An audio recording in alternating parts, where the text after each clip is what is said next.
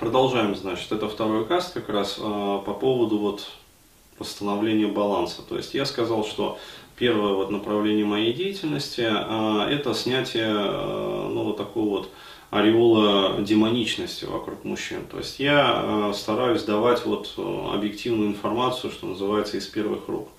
А, то есть не а там британские ученые провели исследования как бы и показали там статистику изнасилования, там еще какую-нибудь фигню. То есть нет.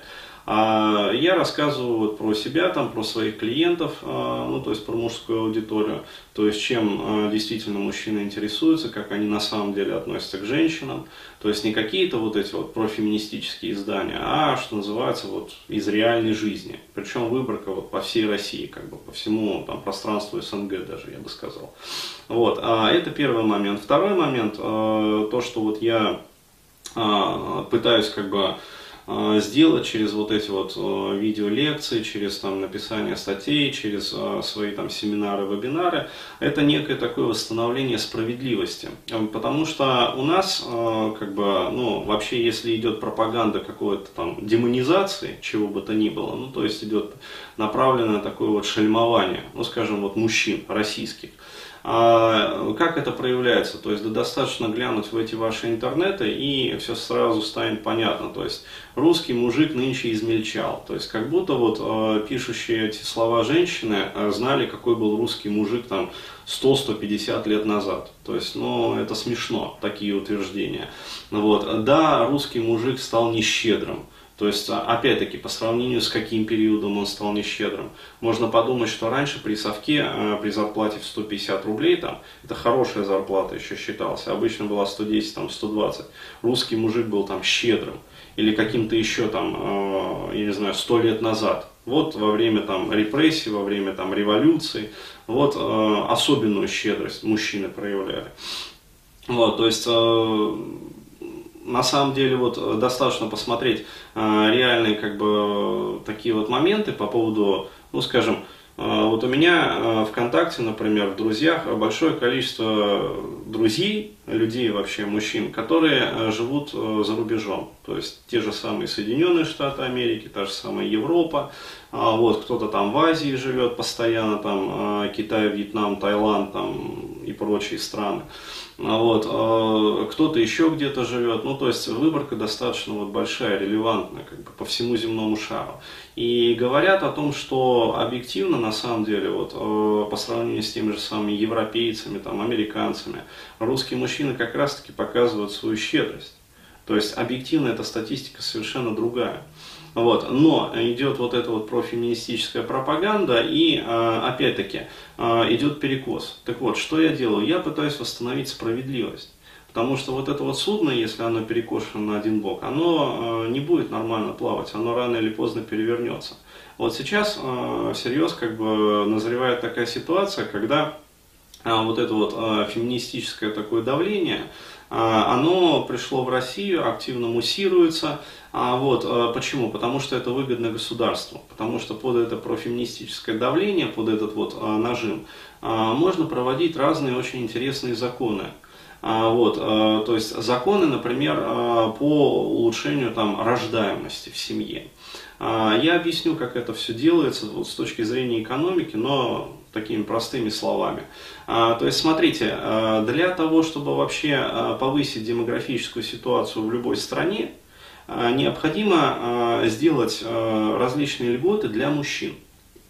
То есть на законодательном уровне укрепить права мужчин, вот, на финансовом уровне то есть э, ну, сделать мужчин как бы более состоятельными и поддерживать их эту состоятельность.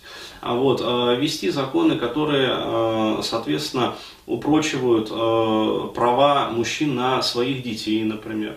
То есть и тогда мужчины, почувствовав вот эту вот безопасность, ну, то есть э, они захотят создавать семьи, как бы, и размножаться, проще говоря. Потому что э, именно мужчины являются, как бы, активным началом, которое вот ну, скажем так, в любой стране а, является побуждающим таким мотивом вот, к увеличению численности населения.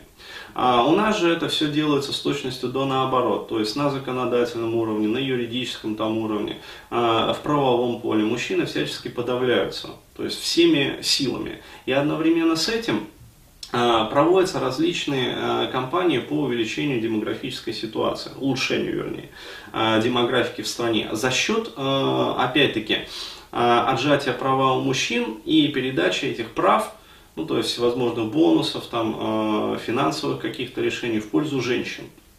Как это делается? Для чего, вернее, это делается? Это делается исключительно с той ну, как сказать, с тем посылом, с тем желанием, а, чтобы в очередной раз попилить какие-то вот бюджетные средства.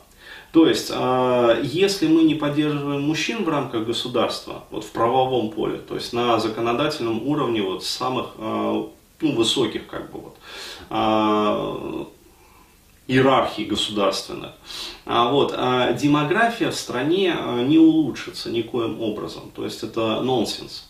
Потому что но опять-таки э, говорю, вот от мужчины это зависит демография в стране.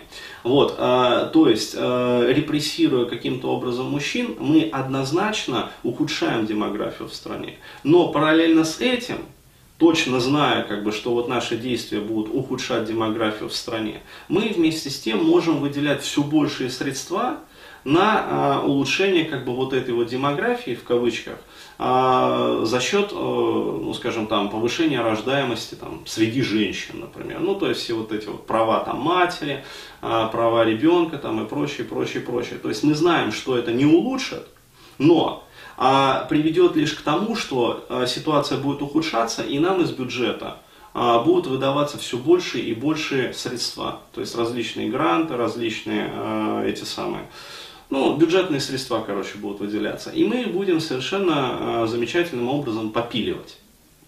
Вот. То есть, чем хуже демографическая ситуация, основной вот вектор направленный вот действий нашего государства и чиновников, тем, соответственно, большие средства выделяются на поддержку материнства. Ну, как у нас это называется, борьбу там а, с пьянством, с табакокурением среди матерей, как бы, а, улучшение здоровья ребенка, там, спасение вот всех вот этих вот детишков, которые, ну, от рождения, в общем-то, не жизнеспособны, например. Вот.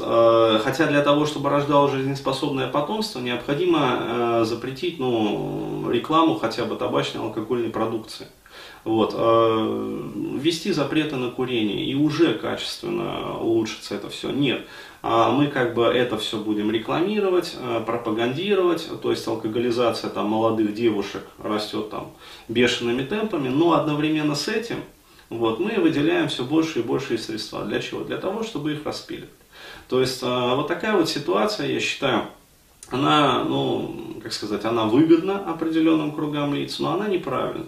И то есть до тех пор, пока вот люди в основной вот своей массе не поймут, а, зачем и для чего вот это вот делается, то есть а, мужчины уже поняли, что а, как бы неправильно распределяются бюджетные средства, то есть на вот эту вот поддержку материнства, но многие недопонимают, зачем и для чего это делается. Вот я объясняю, зачем и для чего. То есть, еще раз говорю, для того, чтобы целенаправленно ухудшать демографическую ситуацию, чтобы под это дело э, изымать из бюджета собственное пользование, как бы и распил, все больше и больше э, объемы денежных там, масс. Вот, то есть э, я считаю, в общем, люди должны это понимать.